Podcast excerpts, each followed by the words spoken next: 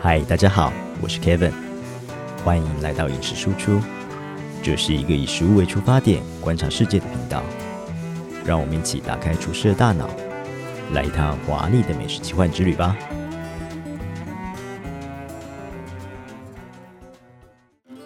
对，我想请你跟大家分享一下，就是因为之前你有去过蓝蓝带去对上过课，对，所以你觉得它是黑历史？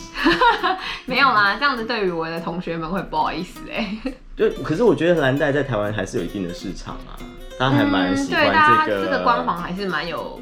就是发光的，还是有点光环在的啦，对，我觉得因为大家比较熟悉嘛，你今天讲一个意能大见利度比较的，高。意大利或法国的真的很厉害的，大家也不一定听得懂。对，因为其实像法国另外一个更有名的费用迪嗯，学院，其实这边有人听得懂吗？对谁听得懂大家应该都知道更没人知道，对不对？不 会啊，业界的人的话一定会可是知业道。界没有，我觉得业界不一定都知道。真的吗真的没有。哦，反正那个学校的人就很瞧不起我们学校的人啊， 就觉得啊，你们蓝带就是一个补习班呐、啊，就是那些花钱去的补习班这样子。那其实我最一开始那时候我要娓娓道来说为什么我要去念这个厨艺学校没问吗题？真的哦、大家有想好？ 让我休息一下。好，反正就是因为我原本高中的时候就很想念餐饮科，嗯然后因为父母就很反对，尤其是我妈，爱个女生当什么厨师啊，没未来，这辛苦钱这样啊 不好对真的很，啦这辛样苦子啊。对，好吧，那我就念了普通高中，然后高中毕业要选大学了嘛，要填志愿，那我成绩是那种爆烂的人，然后我想说啊，不然去念那个实践餐饮，然后我同时又可以去念那个动物外文，然后我妈就说你跟女孩子人家当然是选那种外文比较好听啊，什么什么也比较有未来啊，开始在那边讲，哎，又又又好吧，没办法，我就想说好，那我就听我妈的，然后就是家里的压力啊什么什么，好，最后还是选择念普通大学。然后上大学毕业以后，觉得我还是想要学料理，我还是有那个冲动跟那个感，就是那种感觉，很想去学一些厨艺或什么，而且我很爱吃嘛，那时候就已经培养很喜欢去到处吃吃喝喝，吃餐厅还是什么的，然后又很想要分享，就是我那时候开始经营那个那个年代的无名小站，就是写那个文章。哎、你有到那个年代对，啊？我是无名小站的，然后就是想说，哎、我去吃了什么餐厅拍照，然后呢分享写文。但是每次写的时候，我就想说，嗯，我就是只是介绍说这个菜名，还有它里面的内容物，跟我觉得好吃不好吃，可是好像没有什么利基点，就是我也不知道这道菜它怎么做的，它背后是功法有哪些，然后越想越觉得说啊，好像没有资格去评论人家的菜色好吃不好吃，你对自己会太严格。对，没就是想说，有一种那种你你哪位啊？你凭什么讲？你就是一个 nobody 那种感觉。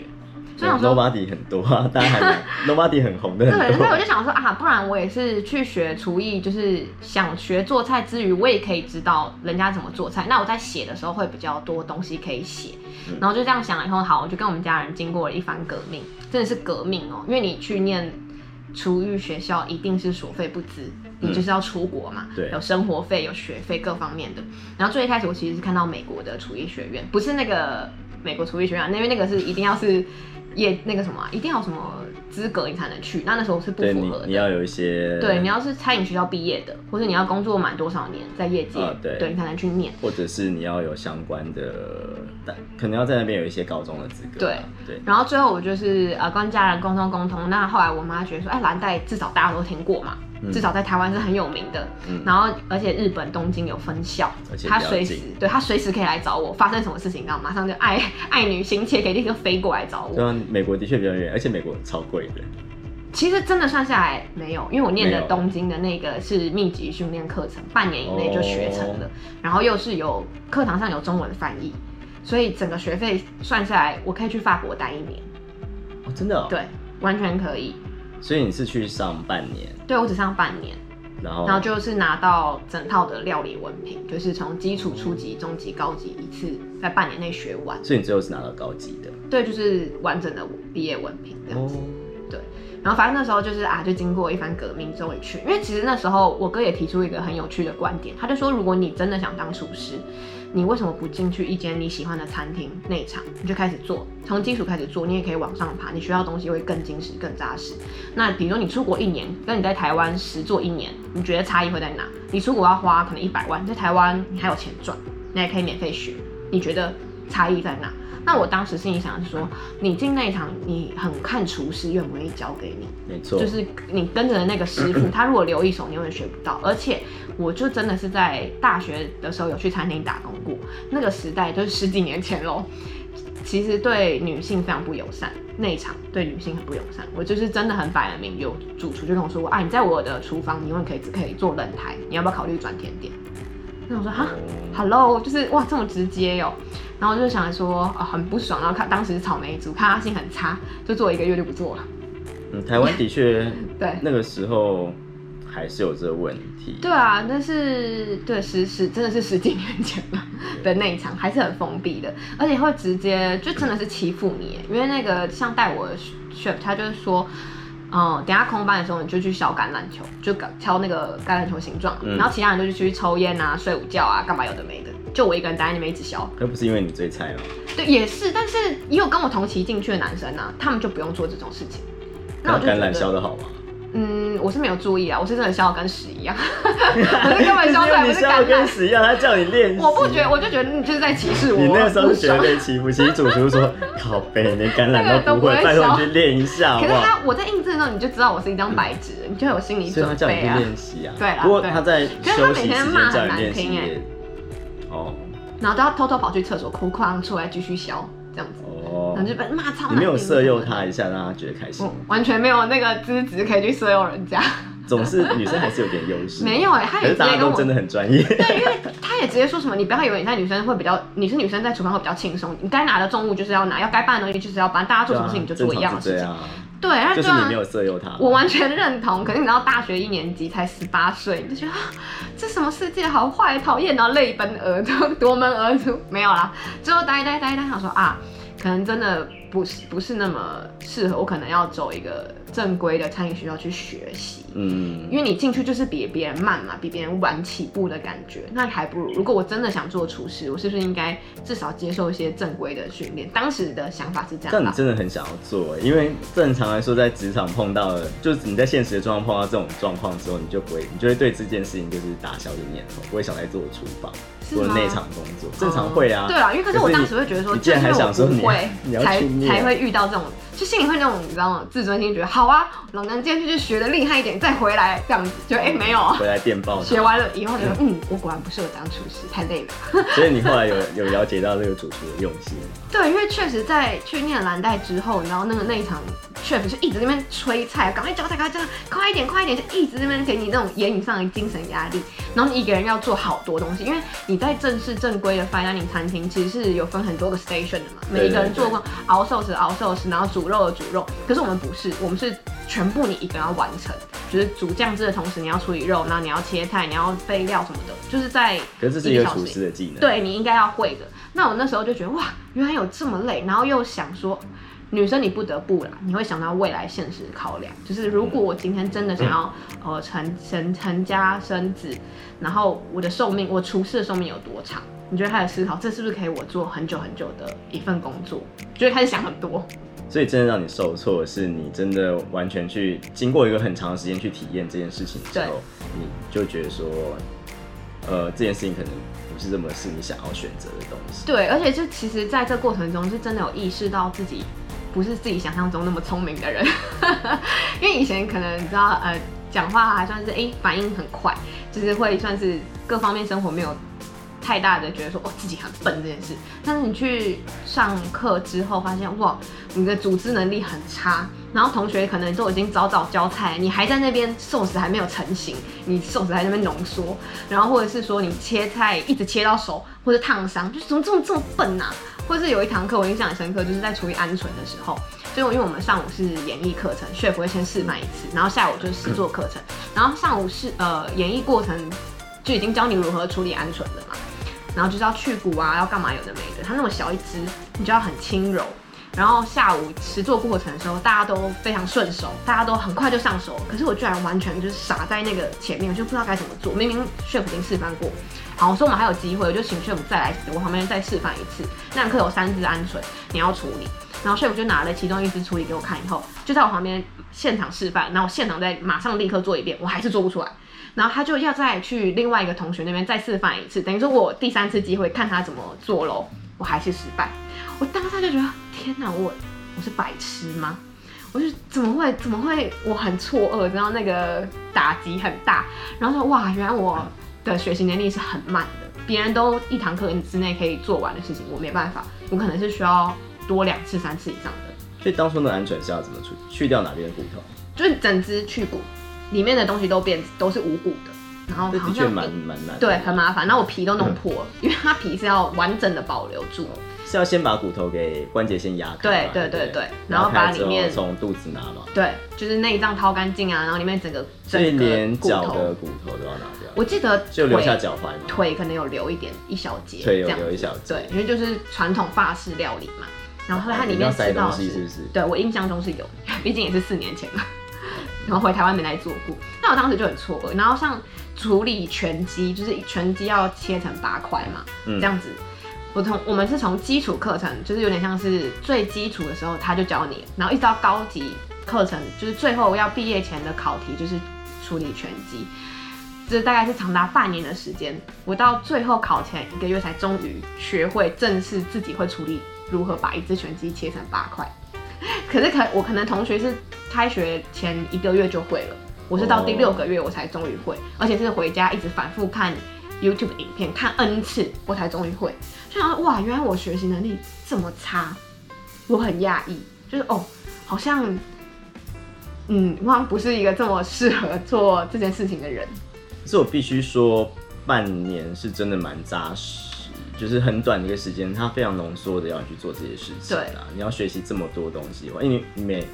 你虽然不是每天上课嘛，对不对？对，一周大概三到四堂课，一周到三到四四堂天课，对。对啊，那等于说一周有七天好了，你也只有不到一半到不到一半的时间去处理对这件事，就是去练习啊嗯之类的。而且你一定没在练习嘛？，对我很其实回到回家你也没有办法买拳击练呐、那个时候为什么就是就是穷学生， 穷学生对，然后买到拳击不是那么容易的事情，在日本哦在日本超市的确对它超不市像台湾有那不容种易传统超市，你可以买一只拳击回去，在日本它是全部帮你切好的，对对对，然后他们也没有像我们那种周末黄昏市场或早上的市场是没有这种嗯对，开放式市场的，对，所以是买不到拳击可以因为练他习们。都在加工厂先处理好，对对对然后包装好到市场。嗯，所以那时候是很难很难。有有曾经有朋友买过，好不容易买到一只，大家一起练呐、一起可能要看专门这样的肉店，啊对对就对，是精肉店会就有，比较麻烦，然后可能跑到商店街去。对，就是会需要比较麻烦嘛、嗯，然后又的那确时候又加上看到同才之间，说哇，人家回到家会很勤奋的想要哦做笔记，然后再练习，然后在上课的时候什么各方面，他们就很认真，他们休闲娱乐在做这件事。但我休闲娱乐就是想说哦来看书，然后拍照记录我在日本的生活，然后写部落格，那是我有兴趣跟热衷的事情，就发现哦。慢慢慢慢也意识到自己的兴趣在哪里了啦，就是我真的是想透过文字去分享，因为我就回家会去做一些上课的记录，就是上课的拍照啊、成品啊，然后今天上课做了些什么什么什么对，但我却不会想要说我要去练习切肉啊，然后削菜啊这种东西，哦，也确也也好，对我来讲好好的就是我也因为这样更了解自己想要的是什么，对，的确就是有各种尝试，我觉得尝试都是好的啦。对啊无论之后怎么样，我觉得都会变成人生的养分。嗯嗯，没所以错，我觉得不会是，不会，我不觉得绝对不会是浪对，费绝对时不会间，啊浪费他的时间。啊对，，也因为这样认识了蛮多不错的朋友，蛮有趣的，应该是蛮有趣的。对不同的体验。所以你在东京比较没有去吃东西，还是有，我就是比如说周末，我们一群朋友还是会去吃一些米其林餐厅，嗯对，。还是会 去看看人家菜是怎么做的。所以你把鸡肉的预算放到那边 去，没有，大家可能周末有时候会去出去什么静冈三天两夜那种，我都没有哦，我就把这些钱省下来，对，然后去 吃餐厅，对吃餐厅，然后拍照做记录，我觉得那是我最享受的事情。嗯这样。我们先回到你就是上蓝带嗯学校这件事情，嗯，呃，你可以跟大家介绍一下上课到底是怎么样的状况。上课反正我们就是呃早上上午的时候，chef 会先示范一个前菜、主菜跟甜点、嗯三样，然后呢演绎完以后呢，下午就实做那个主菜的部分，嗯然后就是做呃传统法式料理嘛，所以它有点像是就完全按照那个狗学校发的食谱，然后按部就班那样做。所以学的是很传统的法式经典菜，对，就是像是那个谁啊，最那个什么那个什么 那个女生，忘突然忘记很有名的那个茱莉亚·查尔德。嗯，他就是也是蓝带学校毕业的嘛，嗯他做的菜基本上就是我们学校会做到的菜，哦你找得到他的食谱就是可以就看得到，是大概对就什传么统炖鸡啊、卡苏雷啊这种有的没的，白酱炖鸡、什么啤酒炖猪肉、红酒炖牛肉，的，嗯这一种经典的。所以现在还是学这些。不过我觉得这些基础，嗯我觉得里面的基础真的非常多哎、对，我觉得是很好，而且是会让你有一些概念的。他还会教你一些厨房用的专业术语啊，比如说这个，突然怎么办？你到时隔四年了，完全忘记这个这些专有名词，是一些法文的专有名词，什么嗯福莫瓦斯啊，什么这样子对吗？之类的这种啊什么撇浮沫，我有点记得 a q u m e 这种，就哦你要去撇浮沫，一直撇浮沫这样子。好，撇浮沫这我有个故事很想分享。哎、请说嗯因。为我觉得很好玩。就是我们有一个日本 chef，他就有跟我们讲，因为你熬高汤最重要就是一直把上面的浮沫撇掉嘛，你的汤要很清澈，嗯，你说的是鸡高 汤，各种高汤都要把上面那个浮沫撇。当然是那个什么海鲜高汤的话，你可能只要浮沫撇掉，你不要撇掉那个油嘛，虾油或什么的不要撇掉。但是比如说牛牛高汤啊，或什么高汤，上面会有一些浮沫浮在上面，嗯就是你要很勤奋的一直去捞它，对让汤很清澈。然后某一天上课，他就说。嗯，睡不叫你们撇浮沫，撇浮沫，撇浮沫。那你有想过为什么浮沫要被撇掉吗？请问在场有谁吃过浮沫的味道？然后大家就哑口无言。他说，所以我叫你做什么就做什么，然后你却不知道那个东西的风味是什么，你就把它撇掉。哎、这个日本 chef 算很特别。对，然后我想说，诶对，他说你确定那个味道是不好的吗？你确定那个味道是会影响这道这个高汤的吗？对，对啊，人家叫你做什么就做什么，那你来这边到底在学什么？你有没有判断的能力？你有没有思考的能力？然后我说哇哇毛骨悚，就有整个鸡皮疙瘩。我说对耶，那天课大家上课就马上去吃吃看那个浮沫味道，确实是苦的，嗯所以你要把它撇掉。但是你有没有想过为什么要这么做？所以从那之后，就是大家会开始去思考，为什么你这一步要这么做？你为什么这个东西要这样处理？那我觉得这就是个很难难得的经验，因为如果你今天是在台湾的内场，或许你的带你的那个 chef 他不会这样教你，他根本不会这样反问你，他只会告诉你说汤要清澈跟对味道要纯净。对，为什么要清蒸？然后为什么被撇掉的东西那是不好，可是你没吃有过去吗尝试的时候，你其实并不知道到底为什么，然后到底对要做到什么地步。对，什么程度什么对，那我就觉得这是非常非常有趣，因为那个 chef 就是让大家非常尊敬，对，那 chef 这样真的，他他教学真的算蛮有热忱，对因为他其实就可以教过去就算了。对，因为他就是教导我们，就是身上不可以有任何脏东西的那个人，你所有一切都要干净利落，对，你所有东西都要在时间内完成。然后他是完全不需要，因为我们 chef 上课上课会有配一个助教在旁边帮他整理东西，帮他拿嗯备料什么，他完全不用烦恼烦麻烦到那个人，全部自己来。助教赚到的，对，助教超轻松的，就在旁边看这样子。还是那个 chef 他其基实会本很上凶。，那他基本上什么 都就是很有条有理，对哦，而且他其实他有分享过他故事，他好像是在进内场之前，他是在一间餐厅里面扫厕所扫了两年，他才终于进到内场开始工作，摸到刀子，哦，日本的那种文化呢。他是在日本吗？ 对，他是日本人，然后在日本餐厅工作，哦，嗯对，然后后来也离开学校自己去开餐厅了。那的确是蛮传统的，才会出现这种状况。对，那就觉得哎，诶蛮、蛮有趣的啦，就是怎么样，就你遇到一个好的老师，你学到的东西是别人比别人更多的。对，的确是不容易，嗯，对因为有时候，但是因为他是学校，他其实有这个义务去对啊告诉你这件事情。嗯可是其实，在餐厅里面就很很容易就是会被忽略掉，就是对 chef 在教你的，或者是你的前辈在教你的时候，他并不会去，并不一定他不想教，只是他没有时间。对，对，嗯然后有时候像我自己，就是我说我很喜欢从零开始教嘛，嗯可有时候你真的觉得这个人就是他连基础的东西都还嗯没有做好的时候，我要怎么去教你其他的东西呢？对，就会有这样的感想，就会这样有这样的想法，但也不能这样，真的不能这样想，因为其实每个人他可能做事情的方式不太一样，嗯，或者他的进度可能不一样。可是对营业场所来说，我需要你赶快进入到一个状况，对，对啊，所以的确，我觉得餐饮学校他这样做是蛮好的。嗯，对啊，不所容以易其实还是有它好的地方啊。嗯，我没有说他不好， 你干嘛没有，因为蓝带就是，就是像我讲嘛，你有的时候其实在业界你说你是蓝带毕业，人家反而觉得哦，蓝带出来能力也不怎么样，但必须得每就是摸着良心说，确实，因为像我们班第一名跟最后一名的能力就是悬殊之大，第一名你可能会觉得他专业到可以去开餐厅了，最后一名就是 hello，就是你不要来闹了这样哦，的程度我，以为但是都毕业了。我以为只有证照班会这样。就其实蓝带就是有一点点像是这样子啊，就是你缴学费，然后补习那种感觉啊，你不要夸张到你东西交不出来，你就是毕得了业。但是哦嗯程度可能第一名是一百分，最后一名是六十分，但你们中间的差距就是四十分，就是这么大。尤其是食物，如果说对其实可能差个五分十分就差距对啊，你的细致度就会差很多对，了。能够体给人家的体验的确会差非常的多。对，所以为什么蓝带出来的学生就是嗯褒贬不一，就是真的很有可能他就是那个六十分毕业的，嗯，但他还是拿着蓝带的文凭，可能去开了一间什么店。可是我觉得台湾很看文凭这件事情，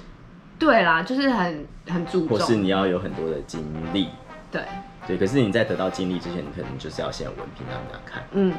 对，台湾的确有一点点还在这个圈子里面斗，嗯，对吧、所以光环，对啊有，有一点点可惜。就是台湾餐，不过台台湾餐饮业市场很小也是有原因啦。对因为你在东京的时候还是会去吃东西嘛，对所以你就只有在东京活动完，在那半年的时 候，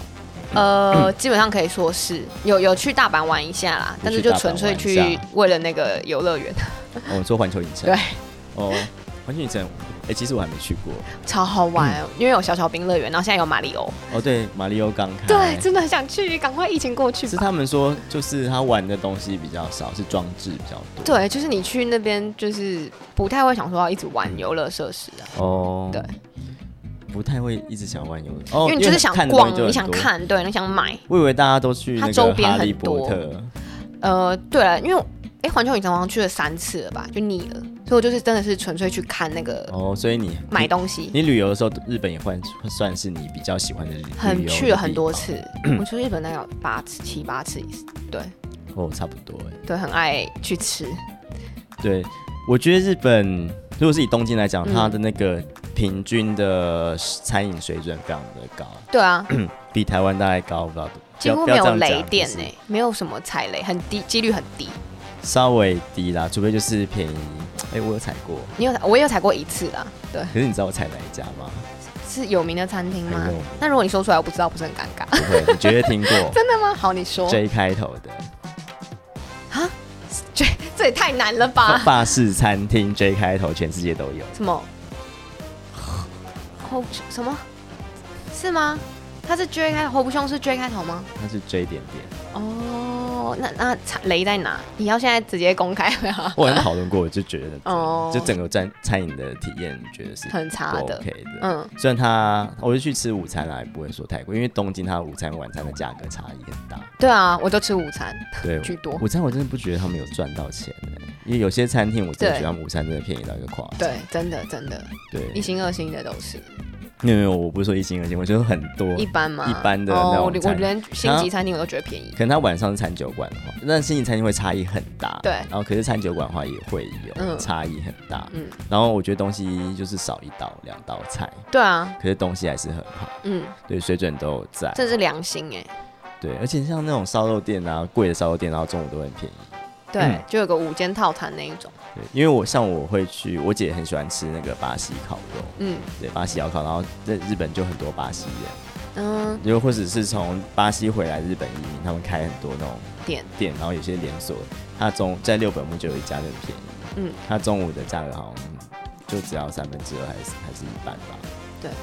就一千哎三千块日币左右，不到三千块，嗯，然后就可以吃到饱这吃到饱很爽。你要透露一下店名吗？不然我怕大家样。 大家会不会很好奇，想说你有没有吊人家嗯其实胃其口实讲我半有我有天？拍，可是我现在忘了。哦，好吧，那就是放在下面连接喽对， 为为听众谋福在这利。边，在这边，又在这 边。对，因为那家那家我觉得还不错啦，嗯对，就在六本木之丘里面， OK，对，吃的也都是外国人。可是如果去银座啊那些地方，就还是有比较还是便比较便宜的，嗯，然后比较就是比较丰富的，对，嗯可能地段有差，对，对吧？那你觉得为什么日本的餐饮就应该不要说日本啊，我们说东京好了，为什么它的那个餐饮的平均水准会比较高？其实就是也可以归溯到日本人的文化吧，他们的职人精神啊，他们做任何事情就是做到位、做到好，无论是内外场服务各方面。像嗯、呃我自己去体验，因为呃内场我是不喜欢，外场的服我的体验用餐体验好就好在服务生的专业度。我问什么，他基本上不会答不出来，不会说哦你现在说的星级餐厅吧？对，就算一般的也也不太会说哦，我去问一下。就你问他，基本上你 menu 上面为什么这个东西、那个什么什么菜放了什么东嗯西，他一定不会说哦，我去问一下内场。但台湾你很常遇到说哦我去问一下内场，就是他们的服务水平，你就看得出来他们做事情的仔细度。那内场出来的菜也是会可是是。台湾的星级餐厅会吗？你觉得？你自己的经验有碰到吗？我是有遇过说我问一下的，恶心，二星还问一下，你但那时候还不是恶心，我吃的时候还不是恶心啊，你吃的时候可能后来已你吃的经时提升到服务水平很很候你好，吃的时候跟，但可能问得太细节了啦，也有可能啊。哦，你吃的时候是米其林还没进来的时候，嗯，对，可能是已经要准备进来，还没有公布。二星还没有那一几家、哎那是很很多年前了，他那时候才刚开始只拿一星，后来拿到二星这样子。哦你不要这样子， 只是可能我问的真的很细节啊，因为我可能问说这个酱汁是怎么做的，你这样已经知道是谁了吧，可能外场人家不晓得那个酱汁是什么做你的这啊、样已经知道是谁了，好不重要，那我们就把它剪就是掉。 喜欢 不要吃的这人样大家就子知道是不谁要这了样。子 你怕以后进去会被吓太到，久以前了，会 被吓没有，到，哦我也不会再。去，又没因为我觉得好的确，米其林进来之后，我觉得的确那个能量有变好，对啊，服务水平全部上大家升了，会的确是至少在有个评动力啦，至少在评鉴那一段时间，大家会认真。这是好事啊。对，的确是好事情，就大家整个整个体有带动这能量啦。对，而且我在想，日本食物好吃之外，他们不是也非常鼓励自己国产的所有东西，国产的肉啊、蔬菜啊什么，然后品质又都非常好。嗯他们用的食材不会一直跟你说，哦，这是法国哪里进口，哦，这是意大利的，没有，他们反而一直强调说，这是我们日本国内的什么猪、什么牛、什么什么的。那品质就是也确实好又新鲜，我自己觉得这是有相关我。觉得是你说的这个，是因为我觉得有一阵子，那早期的时候，日本跟台湾一样，都会说我们这是进口的，哪里哪里来的。嗯嗯嗯就台湾有一阵子也是很喜欢讲这一套。现在哦，现好了，一在半一半啦，现在我觉得，除非有某些东强西调真的，小农啦有，些东西真的是在国外才会有的。你嗯总不能说个台湾，这是我们的台湾的鸭肝，嗯，只会鸟你， 的就不容易啊。有些东西的确台湾没有，或者嗯是一比例煮好的台湾。不是说一比一煮，我觉得台湾黑猪也蛮不错的啊，嗯，台少湾平埔少一猪个很好吃哦。少一个巷子味而已。嗯可是有些人觉得巷子味臭臭的，其实不是每个人都味觉那么敏锐啦。 对，不一定有吃得出那个有时候细吃不节太度出来。对对，那我觉得那是在地，他们就后来开始流行在地化，对，就是就是产地到餐桌，希望是一个靠近到在地的风土会不一样。嗯，对他们可能会，那我觉得你吃的那段时间的确可能就是有碰到这样的状况，那他们会很骄傲的介绍。对，然后他们日本也，他们也一直很努力的，他们花很多很多很多年去把自己的食材给塑造品牌，去塑造他们自己的品牌，嗯这也是一个原因。像你真的觉得阿古品质有猪好吃吗？什么什么？阿古猪你有吃过？我没吃过。哦。怎么？你的意思是你觉得没有很好吃吗？没有，如果说猪肉的话，其实台湾猪肉真的蛮厉害的。对啊，对啊，我也很对认同这件事情。对，其实台湾猪肉真的蛮厉害的，然后就有一些猪肉就吃，就日本猪肉好像很少吃到很好吃。很好吃的，对反而是牛比较注重。哦，如果说和牛，当然没办法，但是他们的炸猪排那种猪就很好吃啊，还是因为炸过什么都好吃。炸猪排，我觉得是他们处理的方式。哦，处理的方对，式。他们的熟成跟台湾的熟成的理论就方式不太一样不，对，他们会有熟成，他们在是工厂熟成，那台湾就是嗯屠宰了，很容易就直接进到进到餐桌，对呃进到进到肉摊或是餐桌上，嗯所以我们其实没有猪肉，我们没有怎么在熟成，嗯。而且我觉得日本还有一个，因为你刚刚不是问说你觉得为什么比较好的感觉，嗯就因为对他们确实就是专一做好一件事，专门店很多啦。你就是专门做这个料理，你嗯就对是对对钻研在那个里面，不像台湾，你可能进去一间餐厅，它有意大利面，然后可能也有中式的东西，就是什么都有。他想要给你丰富，他想要给你很多元的无国界料理啊，什么有的没的。那你就是一定不可能做得精，因为你什么都想做。有意大利面，有中式的菜，真的就是有店这种吗复合式餐厅啊，就是可能哦有有给你一个什么很中很很台的一个什么饭，然后配一个那种很简单的没台有式意啦，大利你说的面。那种是属于那一那种在日本也有啊，家庭餐但厅、啊。是就算是就算是餐酒馆里面，它也有可能有很多不同国家的小的那种什么西对啊班牙的、对啊对啊意大利的、法式的，你不可能三个国家的东西都做得好。可是比如说像意大利、像日本，我自己个人的观点，我没有说绝对啊、嗯但是像日本，你可能你进去一家意大利菜餐厅，它里面真的就都是给你意大利菜，它不会跑出什么西班牙的小点或是法国的什么东西。可是可能在台湾的餐酒馆，你就很容易看到这种现象，嗯就是它什么都要做。对，的对确我自己是觉得这个是有影响，是台湾的专门店，我觉得比较少。比较看到少，可能我们就是把像台湾就会把欧陆料理列为一类，对这一我们种，会的确嗯会餐酒馆会有这样的状况，，对因为客人的期待不一样。对啊我觉，得反正那当然也是因地制宜，就是台湾消费者是想要这样的话，也是对啊，我觉得跟消费者跟必须要迎合市场，因为我们市场嗯规对模啊其实有点像。当然对台北的市场规模其实跟东京是不能没有比非常大的对啊差异的，所以对啊，一间餐厅能够养起一间餐厅的一个人口基数，嗯其实算得出来。对，对，所以的确状况会有一点点不一样，然后台湾可能会希望会变比较多的变化跟选择。对对。然后台湾确又实是一个很爱多选择的地方，没，错，就是我们很喜然后欢吃新鲜，把费就是这个原因，因为大家 对觉得说我付一个钱，然后什么选择都有。对对，台湾人比较喜欢，大家选择障碍吧，